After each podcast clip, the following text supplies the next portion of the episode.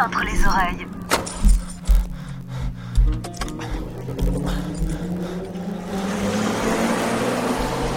Aujourd'hui, c'est une étrange.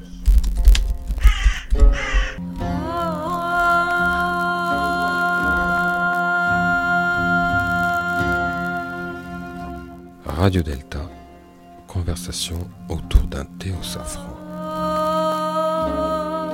Émission du 17 septembre 2019, deuxième partie. Avec Frédéric Bérizeau, Doc Raymond, Jean-François Le Pèlerin et Gilles à la Technique.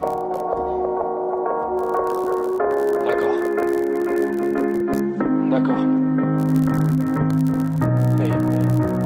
Évidemment que je veux briller comme l'or J'ai passé ma vie invisible comme l'or Pourquoi vous voulez m'aimer maintenant? Pourquoi vous voulez m'aimer maintenant? D'heures seules dans le noir Dieu merci j'ai enfin confiance en moi Pourquoi vous voulez m'aimer maintenant? So, uh, are you experienced? Have you ever been experienced? Well, I have. Uh, let me prove it to you.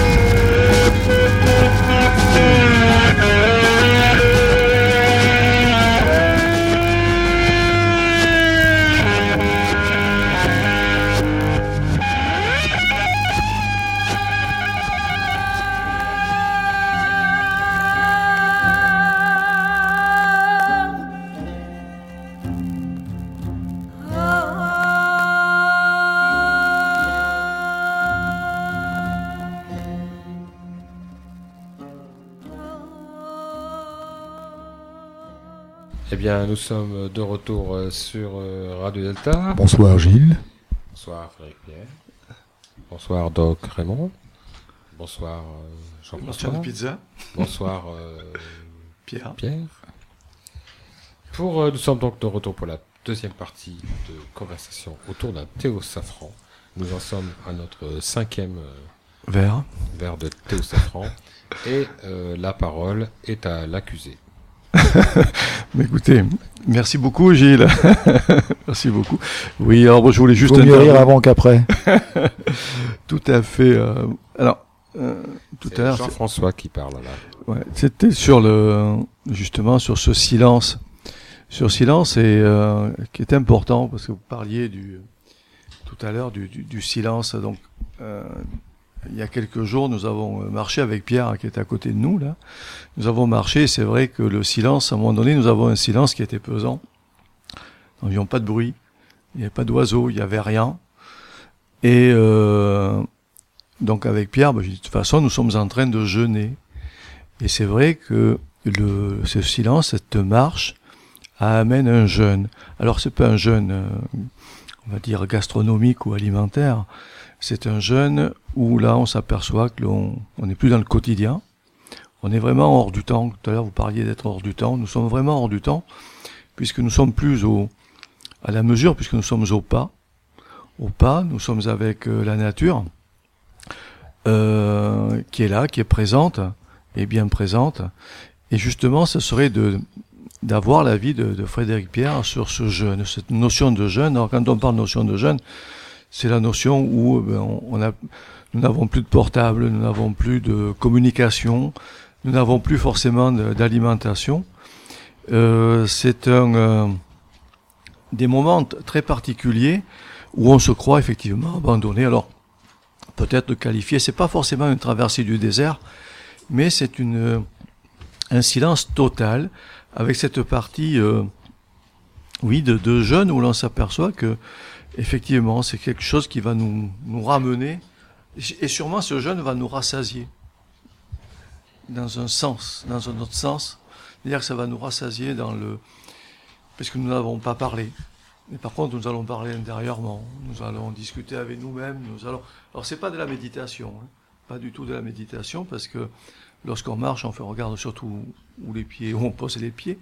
Mais par contre, ce sont des discussions où l'on pense euh, ce qu'on ce qu'on va faire, ce qu'on va devenir, ce qu'on va rencontrer.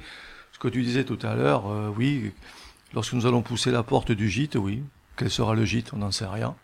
Ça peut être un gîte délabré, délabré comme euh, un gîte effectivement euh, luxueux. Comme un gîte de la baie. Et voilà. Et euh, c'est pour cela que voilà, je voulais juste te poser des questions pour savoir pour toi, est-ce que ce jeûne est important? Est-ce qu'il amène euh, une, une autre démarche? Est-ce qu'il va de pair avec cette peut-être pas cette accession, mais cette marche vers la spiritualité? Euh, D'abord, c'est pas parce que je parle beaucoup que j'ai quelque chose à dire. hein. Spontanément, euh, l'expérience dont tu me fais part, euh, euh, Gilet Technique, quand on a fait l'émission sur le réel, j'ai parlé de l'expérience de Salé. Oui. Oui. Oui. Donc nos auditeurs se souviennent de l'expérience de Salé, vraisemblablement. Chers auditeurs, vous souvenez-vous de l'expérience de ça Nous nous souvenons de l'expérience de ces. Merci, amis auditeurs. Vous vous en souvenez peut-être, c'était la découverte euh, il y a 400 000 ans euh, du fait qu'une communauté humaine, sous une forme qui n'était pas évidemment celle encore du sapiens, a pu euh, porter euh, et se répartir les tâches permettant la survie d'une petite fille atteinte d'un torticolis congénital, lui interdisant de pouvoir participer pleinement à la vie du groupe. J'avais euh, comparé la distribution des rôles que cela avait dû vraisemblablement induire dans cette meute à la création d'une communauté nouvelle, centralisée autour de la préservation de la vie, et avait tenté un parallèle avec euh, les tables de la loi que porte le peuple hébreu dans le désert. Le jeûne dont tu me parles euh, me fait penser à ces communautés spontanées qui se recréent lorsque tout d'un coup nous sommes euh, totalement seuls. Puisqu'il est remarquable de constater qu'au moment où nous faisons face, soit par choix, soit contraints, à un isolement, je ne connais pas, et il n'y a aucune blague dans ce que je dis là, je ne connais pas les contraintes de l'isolement carcéral, mais je ne doute pas qu'au-delà de la violence, la même problématique se pose. Une communauté euh, spontanément euh, se crée autour de nous et avec nous, reproduisant euh, le modèle archaïque qui nous permet de ne pas être seuls. Les rencontres que nous faisons ne sont plus seulement des rencontres motivées par la fréquentation, mais euh, euh, se placent sur un plan euh, de la question identitaire, une sincérité, la possibilité d'un échange, la possibilité aussi de considérer l'autre comme étant réellement non pas une porte sur le divin, mais la part nécessaire à un ensemble, la fonction nécessaire à un besoin en nous, la réponse nécessaire à nos besoins. Et je trouve ça absolument remarquable. J'ai pu en faire euh, l'expérience dans le cadre euh, de ce qu'on peut appeler le jeûne médical, ou me retrouvant dans une situation de totale vulnérabilité, c'est recréer spontanément autour de moi une meute, un clan de personnes qui, sans se concerter, ont chacune pris une place particulière, une fonction particulière, reproduisant, à mon avis, l'essence même de ce qu'était l'humanité. Et j'avais osé dire d'ailleurs que pour la première fois de ma vie, j'avais eu l'impression d'être, et l'impression toujours d'être cette petite fille euh, de Salé, portée par les autres. Et d'éprouver là la rencontre même avec ce qu'il en était de, de ce que nous devions être. Et c'est spontanément à, à ça que me fait penser ta question sur le jeûne. Lorsque tout d'un coup, nous ne souffrons plus de rien d'autre que d'être seuls, la réponse qui se déploie autour de nous, quelle que soit l'issue de notre solitude, est celle d'un accompagnement. Et je crois que là, il faudrait poser la question à Doc Raymond, on va essayer de réimpliquer, ou à Gilles à la technique. Elle nous amène à prendre conscience de quelque chose de très particulier, qui est apprendre à voir dans le silence et à écouter la lumière. Nous voyons dans le silence. Nos sens redeviennent simples. Si nous ne sommes plus agités, si nous redevenons sans bruit, ce qui ne veut pas dire silencieux, si nous redevenons sans bruit, dans le silence autour de nous, nous voyons ce qui est présent et, ce qui se manifeste.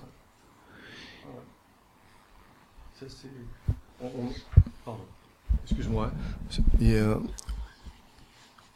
on, le,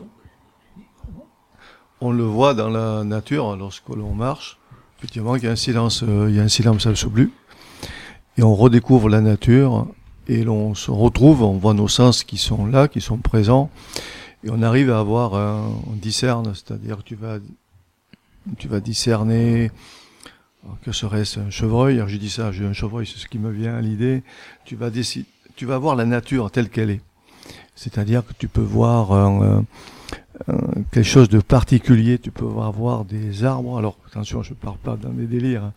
Mais on voit des arbres avec des formes particulières qui sont là. On voit des chemins qui sont tracés depuis des des des des, des, des millénaires hein, qui sont là sur lesquels et on, l'on voit on, on s'aperçoit on aperçoit des euh, alors c'est pas une vie on aperçoit quelque chose qui est à la fois invisible et visible c'est-à-dire qu'il faut s'imprégner de ça. C'est-à-dire qu'on arrive à voir à discerner quand lorsqu'on est vraiment dans ce jeûne dans cet absolu dans ce silence on arrive à voir l'invisible. Alors quand je dis l'invisible attention je peux on va mais on, voit des ce qui était peut-être l'image il y a peut-être 1000 ans ou 2000 ans de ce lieu avec ce qu'il a vécu soit de joyeux soit de tragique mais on voit on s'aperçoit et ça ça fait partie de, de, de ces moments précieux. Ce, ce sont des moments précieux. Et tout à l'heure tu parlais de, de de- de- d'église. Et c'est vrai que d'église des fois quand on arrive dans des lieux comme ça particuliers mais au- aussi dans des lieux particuliers qu'on appelle les lavoirs. Les lavoirs où si tu es si tu arrives dans un état un petit peu particulier là tu as l'impression de, de voir les gens qui étaient là il y a, il y a 100 ans quoi. Tu vois tu, tu vois cette atmosphère hein, qui est là. Et quand tu Comme la fontaine Sainte-Marie à Sarlat, par exemple. pareil la même. C'est ça oui mais ce sont des images qui sont là. Et il faut voir le il faut voir ce ce visible qui est là qui est présent et qui vous palpe. Dans le fond on palpe le on palpe l'invisible. Et on retrouve ça comme tu parlais tout à l'heure on retrouve ça dans cette euh, démarche lorsque l'on moi j'ai eu le bonheur de faire assise où les les, gens c'est-à-dire euh, ceux qui t'accompagnent, ceux qui t'hébergent, te voient autrement pour eux. Et ils te touchent, ils te palpent, pareil. Comme si tu portais quelque chose de divin en toi, comme si tu avais cette divinité qui était là, comme si tu représentais euh, quelque chose. Et c'est vrai que c'est quand tu arrives dans... C'est dérangeant. C'est dérangeant. Et quelquefois même de, de palper cet invisible, c'est dérangeant aussi. Parce que tu dis, mais... euh, suis-je vraiment dans mon état? Je voulais dire. Je, je te remercie beaucoup parce que je crois que si on, on regarde notre échange avec un peu de distance, on est pleinement dans cette idée de ce qui n'est pas une confrontation, mais le double mouvement coïncident de l'expression intime de la façon dont nous sommes en phase avec l'univers et de ce que je, décrivais pour ma part de euh, l'expression de la renaissance à la communauté. Les deux mouvements n'excluant pas l'autre. Et tu termines par quelque chose qui me semble extrêmement important, c'est de sortir du fantasme d'accueil de l'autre comme totale différence à découvrir. L'autre, c'est aussi une fonction dans le sens le plus noble du terme. Il est porteur d'une réponse. Et il est, volontairement, je clôturerai par réponse. Je n'irai pas dire il est porteur d'une question, ouverture ainsi à la question et au questionnement. Il est porteur d'une réponse il est porteur de quelque chose qu'il ne possède peut-être pas, mais qui, sans à aucun moment dégrader sa qualité de sujet humain, fait de lui néanmoins un objet particulier de l'humanité, qui l'anoblit peut-être, mais qui du coup nous renvoie à la réalité respectueuse de la relation que nous devons avoir chacun à autrui. L'autre dispose de quelque chose que nous ne possédons pas, que nous ne posséderons jamais et qu'il exprime par la façon dont il interagit avec les autres et le groupe. Lorsque je parlais tout à l'heure du fait que lorsque nous sommes réduits à l'expression la plus pure de la vulnérabilité médicale, un clan se retrouve autour de nous, mais nous sommes aussi une fonction pour les autres de révélation. Notre fragilité va permettre à tout à chacun, spontanément, de révéler la relation qu'il a non pas forcément à la compassion, mais à ce qu'il en est lui de sa capacité à être en prise avec le réel et à apporter une éventuelle solution. Je crois d'ailleurs, et j'incline pour ma part à croire que c'est ainsi que nous avons à résoudre ce que nous croyons être des problèmes qui ont émaillé notre enfance et qui sont souvent, je ne parle pas ici de ceux qui ont été atteints de d'abus tels que leur intégrité psychique a été définitivement mise à mal, mais de tous ceux qui habituellement névrosaient, comme on disait à mon époque, où on n'écoutait quand même plus du ou non plus, euh, Doc Raymond, hein, je tiens à le dire, nous croyons que nous avions à nous en plaindre alors que ce que nous avions vécu nous offrait un outil de différence.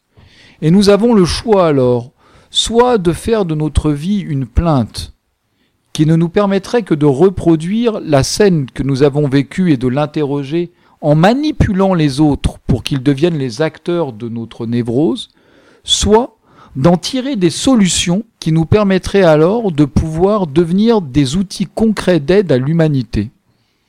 C'est aussi ce magnifique mouvement qui n'est pas un mouvement de réversibilité des outils, mais un mouvement qui inscrit dans le temps la compréhension des événements.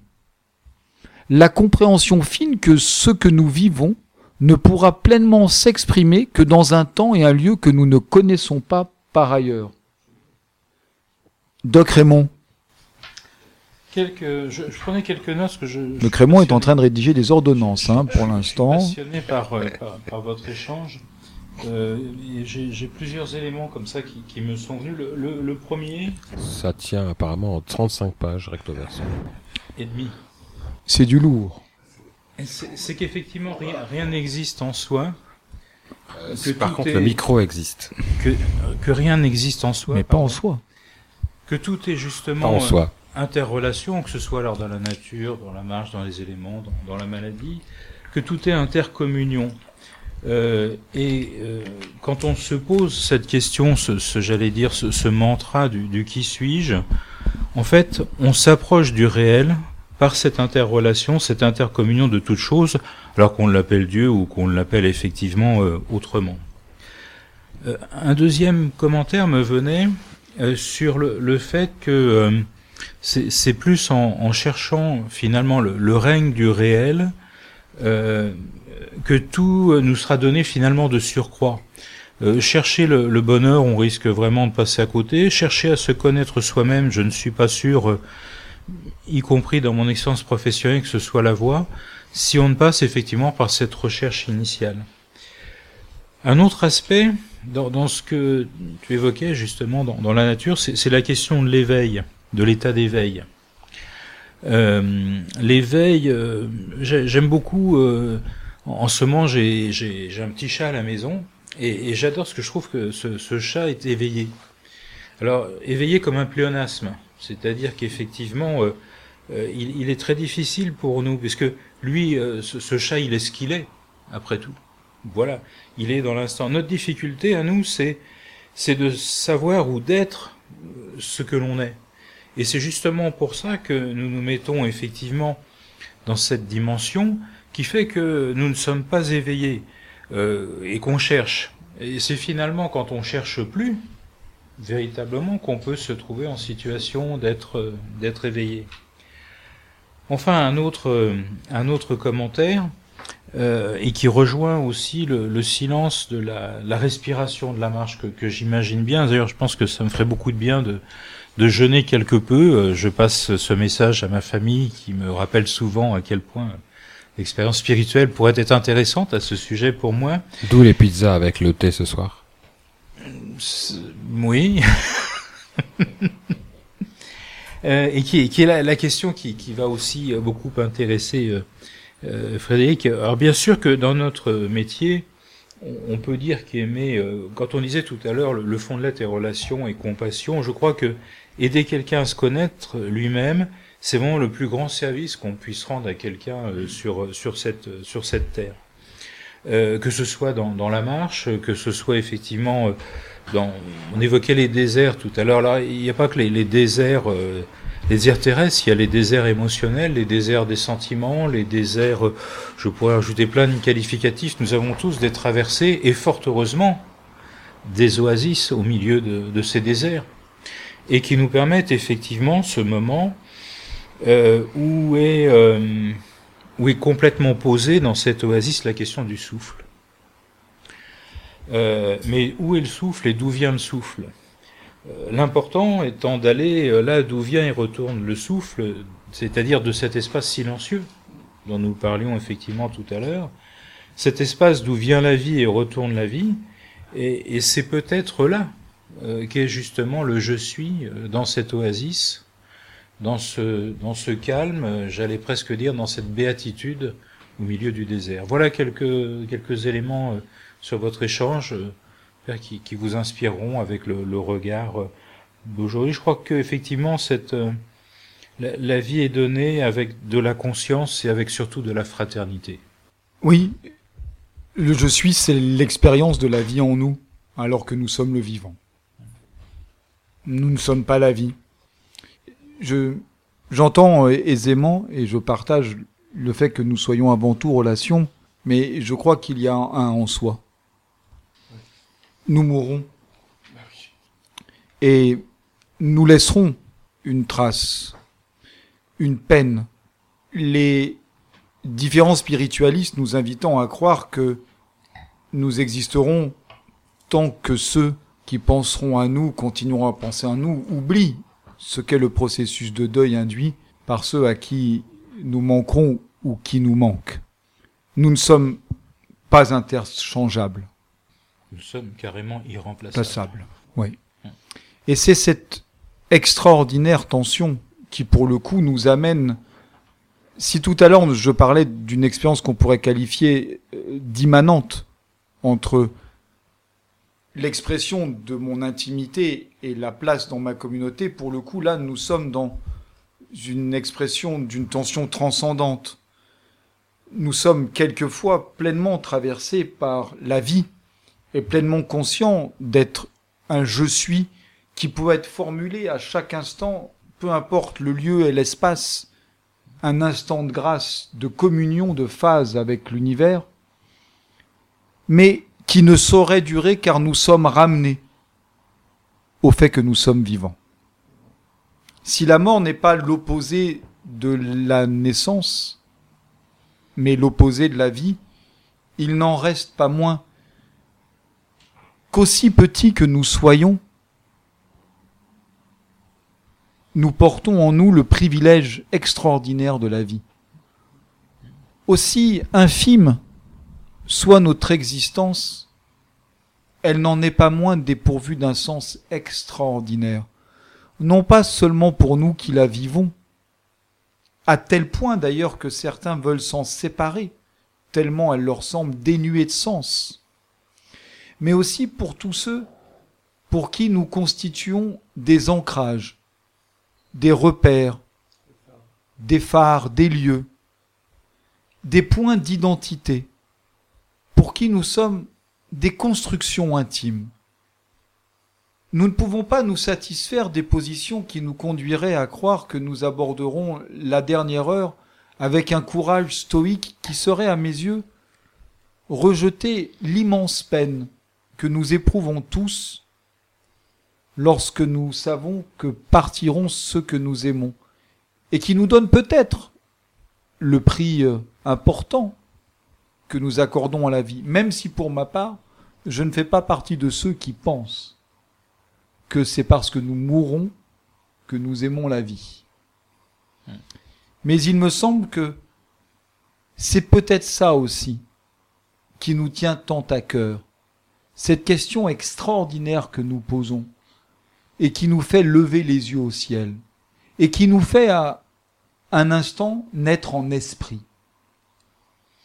Naître en eau dans la communauté est une chose, et tout d'un coup, à l'issue d'un processus de construction neurologique, mais également d'un processus personnel, ce qu'on appellerait euh, à la fois primaire et, secondaire, eh bien, advient une question, cette question simple entre 6 et 7 ans, pourquoi c'est moi qui dis moi et pourquoi je ne suis pas l'arbre à côté? Pourquoi je suis là Et cette prise de conscience que je suis là, avant d'être je suis, je suis là. Et que si je suis là, je partirai un jour. Il y a dans la réalité du mourir, dans le fait de le dire, quelque chose qui est peu rappelé à notre époque, mais qui nous parle avec une grande délicatesse de la préservation que nous devons avoir les uns avec les autres.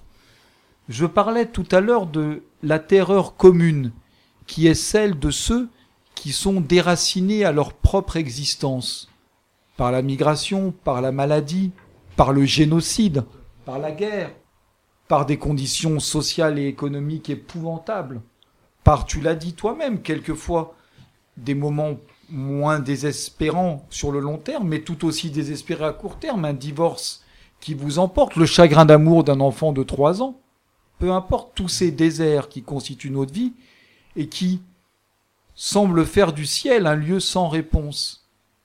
Mais c'est bien parce que nous partageons au fond nous-mêmes cette honnêteté de savoir qu'il y a un en soi, que nous sommes uniques, chacun, que notre fraternité est aussi celle de la préservation. Nous n'avons pas vocation à forger des héros, ni à faire en sorte de nous perfectionner pour vivre des épreuves de plus en plus difficiles. Nous avons peut-être vocation à nous accompagner les uns les autres, en sachant en silence, sans forcément le nommer bruyamment, que nous vivons à rémérer, en suspens, en sursis. Et que c'est cette prise de conscience-là qui nous amène à la rencontre. À la rencontre d'un autre qui tout d'un coup n'est plus un autre, mais une femme ou un homme avec un visage, avec une histoire, avec un nom, avec une imagination. Le fait que nous sommes la seule espèce qui disposons de croyances immatérielles qui nous permet de changer notre monde. Parce que nous savons aussi que c'est la seule façon d'inscrire notre trace. Que de façon éphémère, ce soir, nous enregistrons du bruit, parce qu'au fond de nous-mêmes, nous sommes tous intimement persuadés que même s'il y a peu de valeur, il y avait quelque chose à dire, ou en tout cas quelque chose à entendre. Alors peut-être qu'il n'y a pas dans soi, au sens nouménal du terme, mais il y a en chacun d'entre nous quelqu'un d'unique. Quelqu'un d'autant plus unique que c'est bien ce qui nous rappelle la fin du prologue de Jean, que je cite complètement euh, par coïncidence, un texte que je connais peu, où la méthode, le mode d'emploi est déployé, et qui finit par dire que nul n'a vu le Père si ce n'est le Fils monogénos, unique. Mais unique, nous le sommes tous, pour un court instant. Un instant fugace, une étincelle dans la nuit. Et nous devons nous aider les uns les autres à vivre cette expérience incroyable d'unicité. Il me semble que si nous prenons conscience que le spirituel, c'est aussi la pudeur d'accompagner la souffrance de l'autre, de ne pas lui demander d'en faire témoignage, mais de faire en sorte d'anticiper par nos actions que la délicatesse puisse l'accompagner. Sans qu'elle soit toujours possible, nous en sortirions anoblis, et que rien ne nous contraindra jamais à croire que ce soit la puissance qui nous perfectionne, alors que c'est l'amour et le pardon qui font en sorte qu'avec indulgence, nous devons aider ceux qui tombent et ceux qui chutent, ne serait-ce que parce que eux vivent aussi cette expérience incroyable qui est le vivant et qui s'arrêtera avec ou sans rencontre finale. Alors moi j'ai fait comment plomber euh, une soirée en dix leçons? Non, non, c'est, c'est, il y a plein de, plein de directions. Ce qui est difficile, en fait, c'est, c'est de, de choisir pour, pour progresser, pour Ne, ne repousse pas le micro loin de toi. Je ne me repousse pas en repoussant ton micro.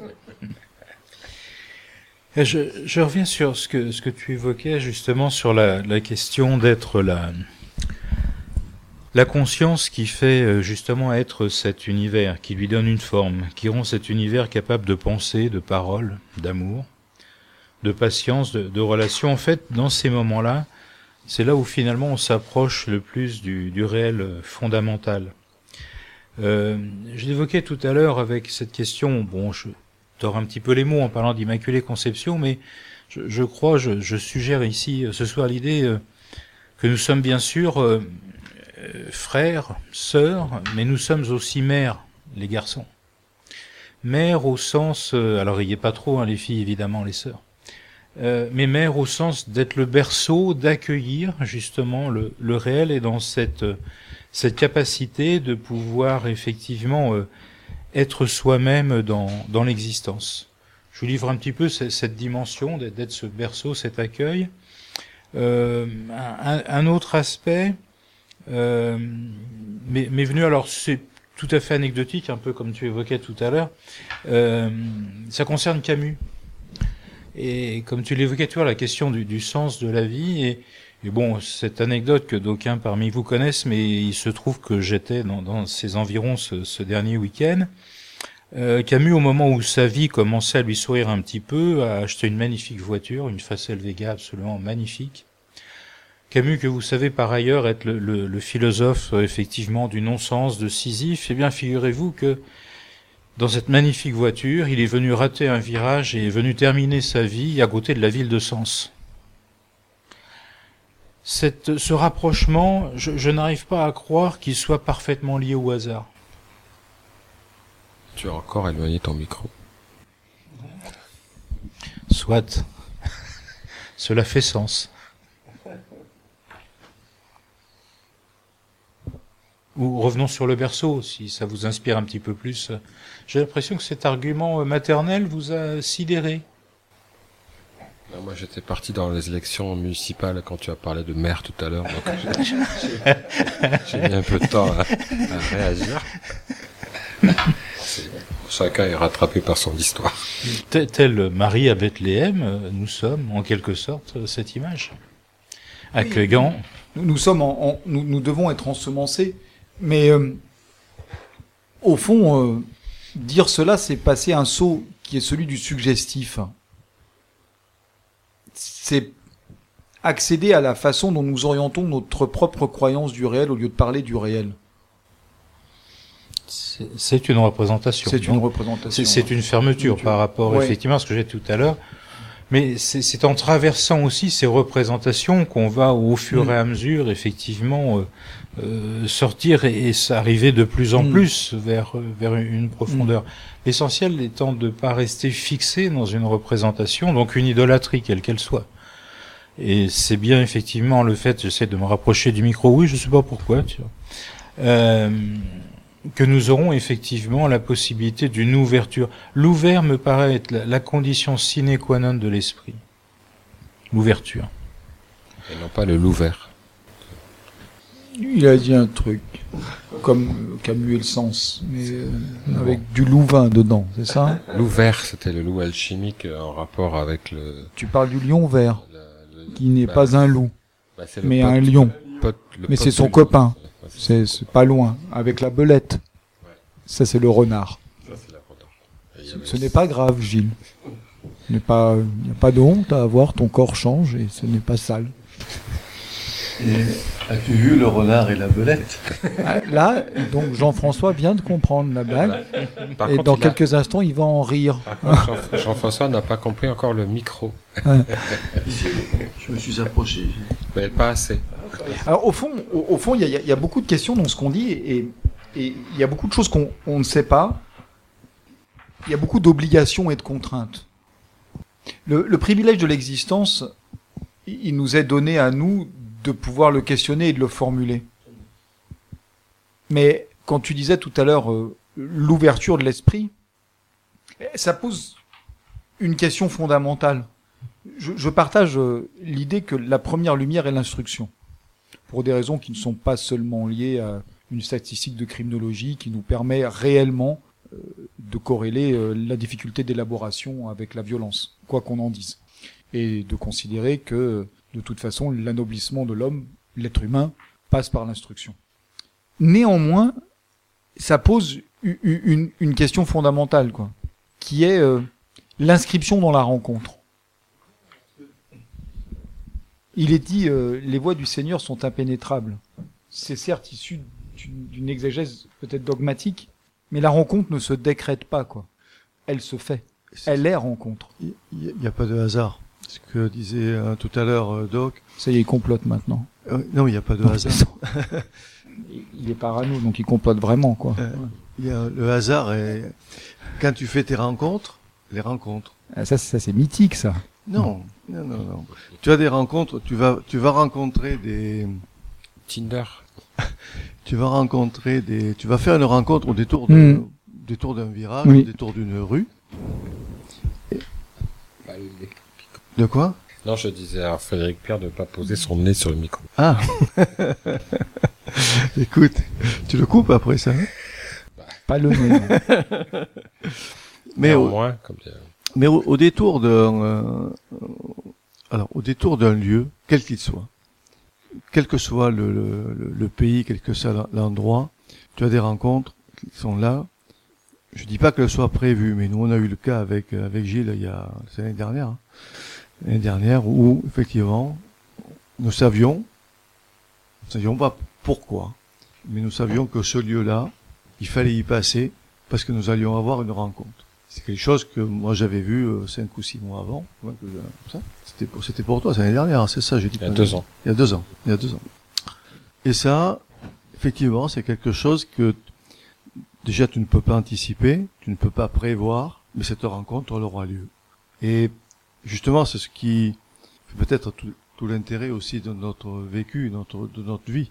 C'est que notre vie est parsemée comme ça de rencontres, ou égrenée de rencontres, bonnes ou mauvaises, hein, peu importe, il n'y a pas de... Mais quand on arrive à, avoir des, des... Moi j'ai vécu des rencontres extraordinaires, comme chacun d'entre nous ici, je le pense. Effectivement, il n'y a, y a pas de hasard dans la rencontre. Mais après, c'est euh, ma, ma vision. Ma vision. Mais quand tu arrives dans des... Moi, j'ai vu un, homme une fois euh, qui m'a dit, tu sais, quand mon père est décédé, hein, euh, j'avais 14 ans, il m'a dit, tu sais, je vais faire, je vais faire de toi un homme. Cet homme-là, je l'ai peut-être rencontré deux fois. Il m'a attrapé, et j'ai vécu chez lui, enfin, j'ai vécu chez lui. Et cet homme-là, je lui dois la vie. Et pourquoi je l'ai rencontré là? Pourquoi il était là? Je je suis pas sûr qu'on parlait de la même rencontre. Mais j'entends ce que tu veux dire dans les manifestations de la rencontre. Je crois que il y a une la rencontre pour moi elle serait la suivante si on devait utiliser une métaphore. Supposons qu'il y ait une création et que Dieu ne puisse pas contempler sa création. Il ne pourrait la voir qu'à travers les yeux de chacun d'entre nous. Nous sommes autant de possibilités offertes à Dieu de contempler sa création à condition que nous la voyons tous de façon différente la rencontre, et je sens qu'on va... Alors je me rends compte en même temps que je dis ça, que c'est très proche de la mystique rénane de Descartes. Descartes, ouais. C'est l'œil avec lequel je regarde le monde et le même œil avec lequel Dieu me regarde. Il, il n'y a pas de rencontre. Il y a l'analogie de la rencontre. Il peut y avoir la sensation fugace de l'ombre, comme Élie qui, dans le silence, s'entend un silence sans fin comme le fait de pouvoir pleinement participer à un moment au plan divin. Mais il n'y aura pas de rencontre. Il n'y aura pas de voix. Il n'y a pas de face à face. Il y a un silence. Et ce silence est plein. Mais ce n'est plus un face à face. C'est un face-à-face euh, particulier que l'on peut... Mais quand on dit qu'il n'y a pas de rencontre, même dans, ce- dans cette rencontre avec Dieu, on a quand même cette... euh, cette- des rencontres particulières. Alors c'est pas des rencontres avec des individus. Est-ce qu'on rencontre la providence? Il y a un abandon à la il y a, il y a un abandon à la providence. Alors Pierre dit non, il faut filer un micro à Pierre parce que depuis tout à l'heure, il fait des signes. Il dit oui, non, il commente, il a des panneaux avec des points, il marque Gilles one point, Gilles ein Punkt. Ouais, mais il, il a pas acheté son micro, c'est pour ça qu'il l'a pas. Ah oui, chacun a c'est vrai. Jean-François, lui, a un métro, mais nous, on a des micros rouges collectivistes. Oui, oui. Hein, C'est cette, cette question, elle est, elle est, elle est, pour moi, elle, elle est au centre aussi de ce qui tout d'un coup nous différencie tous. C'est euh, le crédit qu'on accorde à la rencontre, à, à la vie de l'esprit. Il y a aussi une chose sur laquelle je trouve qu'on devrait être complètement clair, c'est euh, nous n'avons rien à dire de plus que ceux qui n'y croient pas. Nous n'avons rien à dire de nous n'avons rien à dire de plus de la vie que ceux qui n'ont pas de vie de l'esprit, parce qu'ils participent aussi pleinement de l'esprit lui-même. Je veux dire, tout à l'heure, nous citions Albert Camus, qui, qui nous prendrait tous là pour des fous, à enfermer très rapidement, ou en tout cas le témoignage même Ouais. de l'absurde. Nous n'avons rien à dire de supplémentaire. Et, et ça, ça introduit quelque chose de très particulier, qui est, euh, à partir du moment où tous, je crois ici autour de cette table, nous restons intimement convaincus que la rencontre est possible, sous des formes diverses, nous devons aussi accepter qu'elle est possible pour les autres, quand bien même nous ne comprendrions pas quelle est la forme de cette rencontre? En astrophysique, aujourd'hui, on sait, alors ça je le sais parce que j'ai bossé dedans quand même, pour une fois, je dis pas une connerie sans le savoir, que si nous rencontrions de la vie dans l'univers, il y a plus de 99 chances sur 100 qu'on ne la reconnaîtrait pas. On ne serait pas capable de comprendre qu'on a de la vie en face de nous parce que nous nous attendons à un certain type de manifestation pour pouvoir la reconnaître. C'est terrifiant d'ailleurs. Hein Alors justement, Alors là, Pierre dit évidemment, c'est là où on a envie de lui filer un micro. justement, je vous présente Kakemono, qui est là depuis tout à l'heure Ouais. Oui, là vous donc. n'avez pas compris. Mais- euh, Cette question, elle est, elle est, elle est étrange à penser. Elle est étrange parce que tu as des lieux particuliers. Là, on sombre dans la folie. Mais Non, non, non, c'est, oui, si l'on veut. Mais c'est la folie, mais c'est la, mais tu as des, euh, nous, enfin, avec Pierre, nous travaillons un peu là-dessus, hein, et tu as des, quand même des lieux particuliers où tu sens une présence. Tu ne peux pas savoir, tu ne peux pas dire, tu peux pas définir quelle est cette présence, si c'est- quoi ou qu'est-ce, mais tu as quelque chose. C'est là, c'est ce que je voulais te dire tout à Mhm. l'heure. Ce que je voulais dire, c'est pas, tu as une rencontre avec un individu, voilà, mais tu as des lieux particuliers où tu as une présence. Mais est-ce que ce n'est pas l'expression d'une singularité qui est la tienne, de pouvoir ressentir cette présence? Au fond, ce dont, il est question, c'est de pouvoir, à un moment, euh, se figurer l'idée d'une communauté, d'une humanité, dans lequel tout à chacun aurait la capacité de pouvoir vivre à sa place, selon ses besoins, et en fournissant la réponse à ses capacités aux autres. Et cet idéal que nous appelons nos voeux et avec lequel et au travers duquel nous construisons une méthodologie qui nous permettrait d'y accéder doit être donné à tous. C'est pour ça que je parle de la rencontre en tant que telle. Il est courant de dire dans la théologie orthodoxe que le Dieu chrétien est le rien du tout. Il est difficile de dire aux hommes rien me suffit et non pas un rien me suffit. Il est important aussi de poser la rencontre comme cette possibilité du rien qui pourtant est rencontre. Et c'est cet abîme-là qui, euh, qui tout d'un coup nous repose la question qu'on se posait tout à l'heure, à savoir, et celle qui nous ramène à celle de Goethe, quand on nous dit au commencement était l'action, de se contenter quelquefois de la manifestation de l'action pour accepter la rencontre. Se contenter de ce qui est le visible éphémère pour entendre qu'il est la manifestation d'un invisible qui se dérobera forcément toujours à nous l'acceptation de pouvoir ne pas saisir ce qui est insaisissable.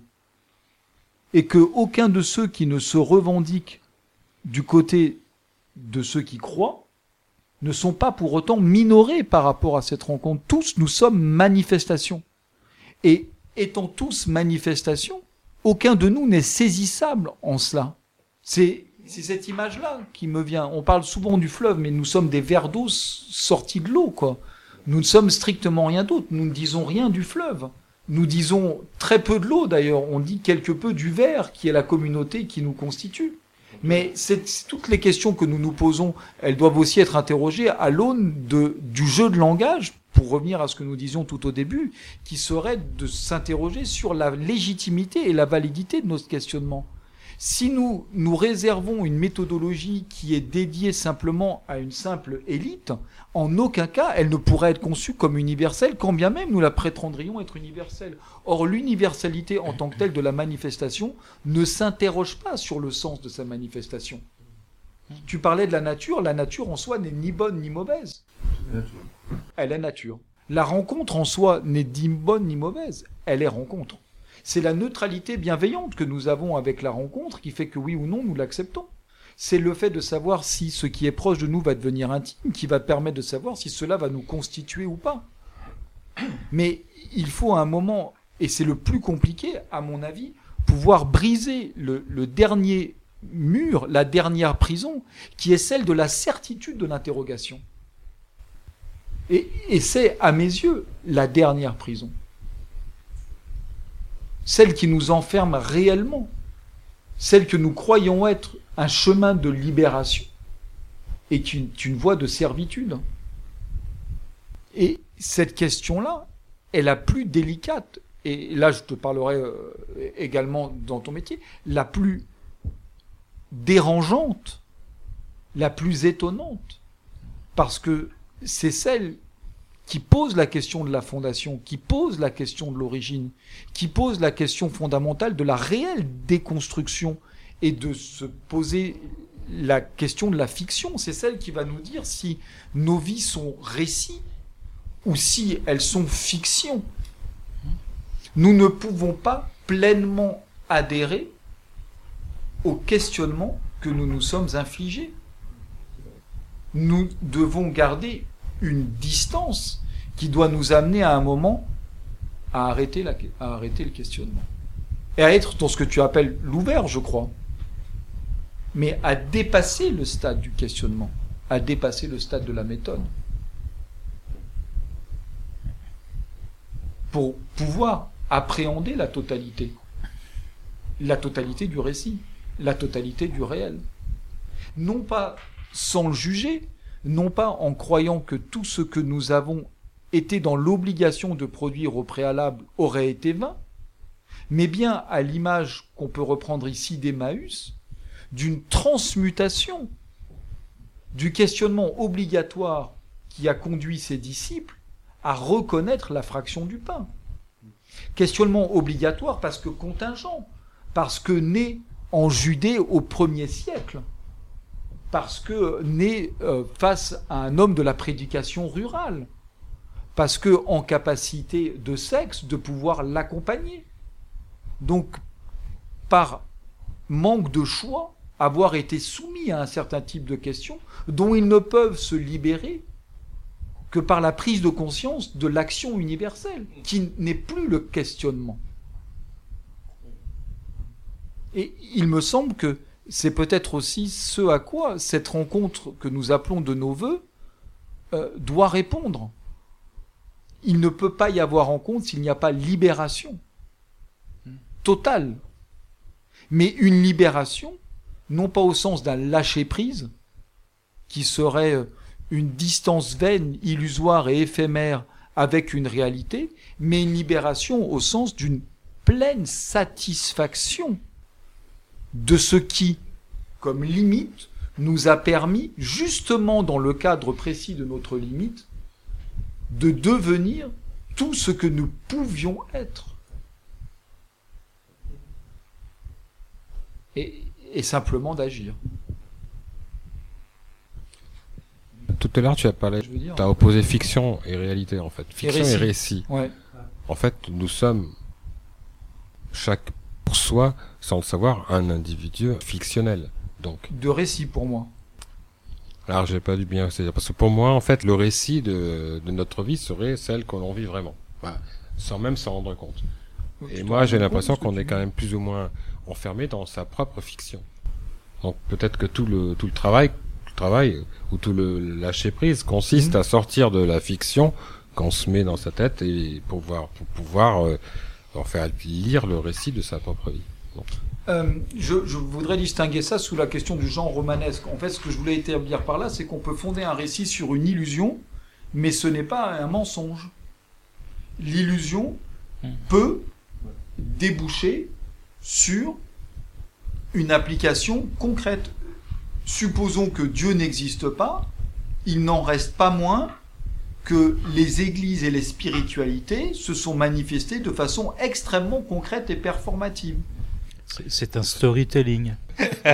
Ce n'est pas en opposition du tout à ce que j'étais en train de dire. hein. Je Parce que, En fait, ça, ré- position. ça résonne avec autre chose qui est ce que dit notre célèbre Taciturne, euh, Oui, c'est qu'il n'est pas besoin de Ouais, d'en- ouais, d'en ouais. espérer pour entreprendre ni de réussir pour persévérer. ouais. Donc en fait, ça veut dire euh, Enfin, je sais pas jouer loin. marche où tu vas et, et, Et- et vois ce qui se passe. Quoi. Tu n'es pas obligé de savoir exactement si ce qu'on est en train de... Mais au fond, nous savons bien où nous allons. Voilà. Au fond, C'est- c'est- la confusion qui est la nôtre n'est pas un aveuglement total. Il y a une phrase très ambiguë de Confucius qui dit Il y a des choses qu'un homme fait et des choses qu'un homme ne fait pas. Sentence a priori absurde et pourtant qui, examinée au cri de notre conscience, nous amène à bien comprendre de ce dont il est question. Il y a un certain nombre de faits dont nous savons bien intimement ce qu'il en est de nous. Il y a des chemins que nous ne suivrons pas et de chemins qu'éventuellement nous pourrions suivre. Et s'avouer à soi-même ce que nous sommes ressort de la clarification de ce qui était confus. Mécanisme connu de tous les, les mécanismes initiatiques d'ailleurs. hein. On prend de la confusion, on la sépare, elle devient précise, et on l'unit, elle devient un. Mais sans le passage euh, à la dualité, pas de possibilité à l'union. Hein. Sous primordial, division, union, noce chimique. Mais il y a un processus confus d'élaboration en nous qui ne nous autorise pas à dire que nous sommes dans la totale ignorance de qui nous sommes. Pas- Même pas- si nous ne savons pas ce que nous rencontrerons Mm. sur le chemin où nous allons marcher. Mais nous savons quand même, a priori, quel chemin nous ne souhaitons pas emprunter. on, on prend effectivement conscience qu'on est dans, dans le monde qu'on se crée. Euh, L'idée me vient au fur et à mesure de, de rapprocher la question de la rencontre et celle de la crise. Euh, la crise dans l'idée d'éveiller d'autres modes de, de- de pensée. Euh, dans notre société qui est de plus en plus euh, polluée matériellement comme euh, psychologiquement, où la crise n'est pas que financière ou économique, j'en reviens à une vraie crise du sens. Où allons-nous Quel destin de l'humanité? Enfin, ce sont des questions d'actualité. La, la crise, à mon sens, fait partie de la maturation de, de l'évolution. Celui qui ne vit pas de crise stagne, n'évolue pas.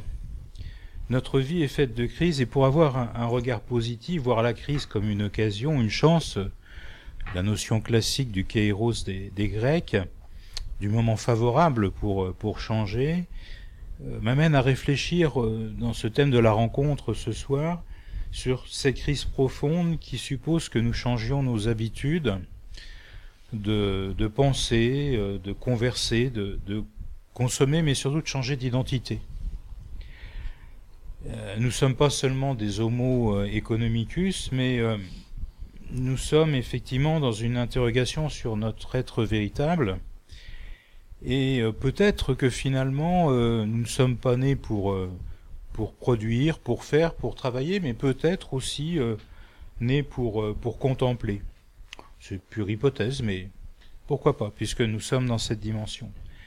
Et je me demande dans, dans quelle mesure, le,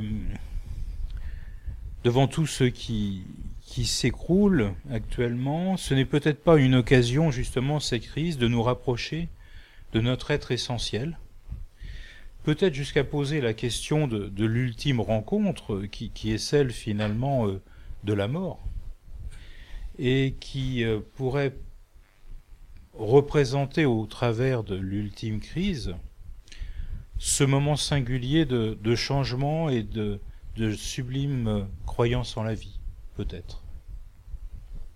Je vais être un petit peu loin avec la question de la mort, mais la question de la crise me, passionne comme élément de la rencontre, c'est-à-dire du, de l'inconfort en quelque sorte, qui amène effectivement à, se questionner, à se dépasser, à s'interroger, et à créer effectivement, puisque le, monde, euh, selon le principe d'Eisenberg, évolue en fonction de l'évolution de notre propre regard. Il y a un exercice auquel on peut se livrer qui est celui euh, de, dire notre vision du monde. Se livrer à comprendre ce qu'il en est de ce que nous laisserons au monde. Non pas une mémoire, mais lire, écrire, dire voilà ce que j'ai compris de la vie, qui à mon avis nous rapproche suffisamment du réel, ou en tout cas de ce que nous sommes. La, question de la crise et de la mort me semble extrêmement juste. Parce que, comme je le disais précédemment, la mort n'est pas vaine. Elle n'est pas une illusion. Elle est la cessation. Elle est l'arrêt définitif de toute activité. Elle est par essence la non-communication. La cessation de la relation. En tout cas, l'immense majorité des personnes sur cette planète n'entretiennent pas de relation volontaire avec l'au-delà. Je dis pour répondre à des hochements de tête euh, qui sembleraient plus dubitatifs. Donc c'est bien à cette aune-là aussi, comme je disais tout à l'heure, que nous devons que nous devons agir dans ce double mouvement qui est euh, agir de toute éternité et, agir aussi dans un instant présent qui est un instant présent qui va de la naissance à notre mort. La, notion de crise, euh, elle est pour moi impensable hors de la notion de, discipline.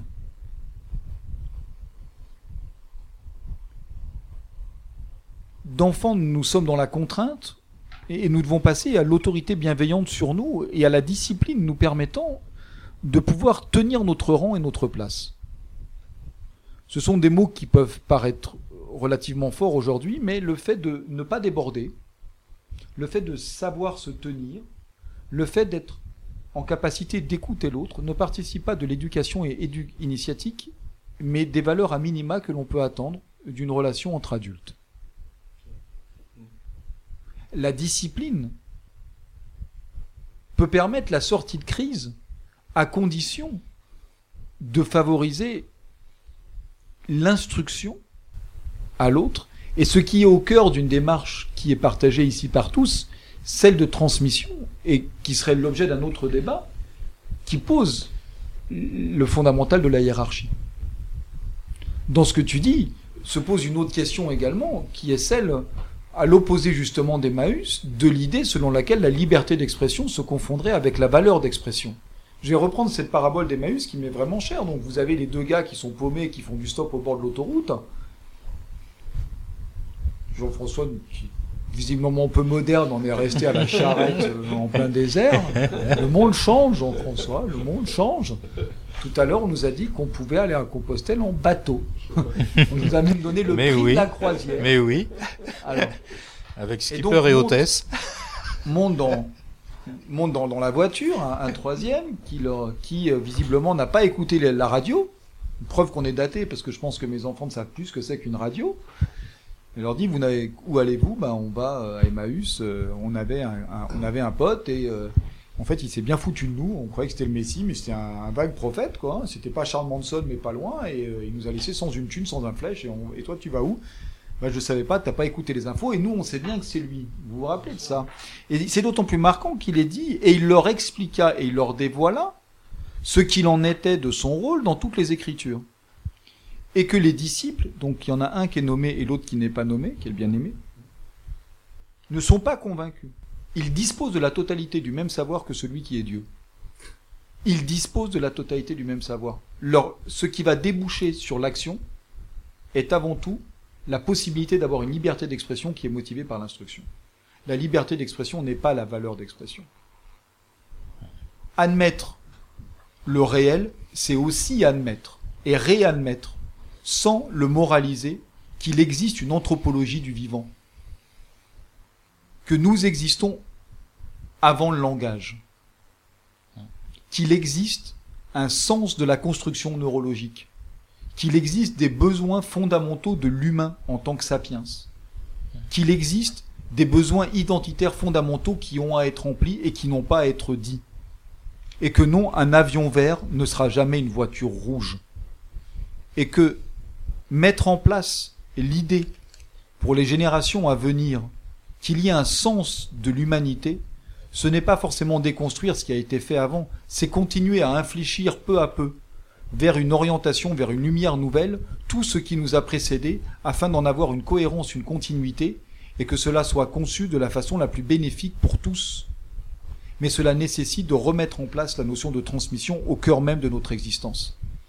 Et cela nécessite de mettre en place également à tout à chacun l'idée que c'est par la discipline personnelle et non pas par la contrainte, par la- l'autorisation à ne pas déborder, l'autorisation à ne pas vouloir, l'autorisation à ne pas s'imposer à l'autre, et non pas l'interdiction de le faire, que nous pourrons vivre ce double mouvement qui est celui de participer à l'humanité et en même temps de pouvoir participer à notre vie intérieure.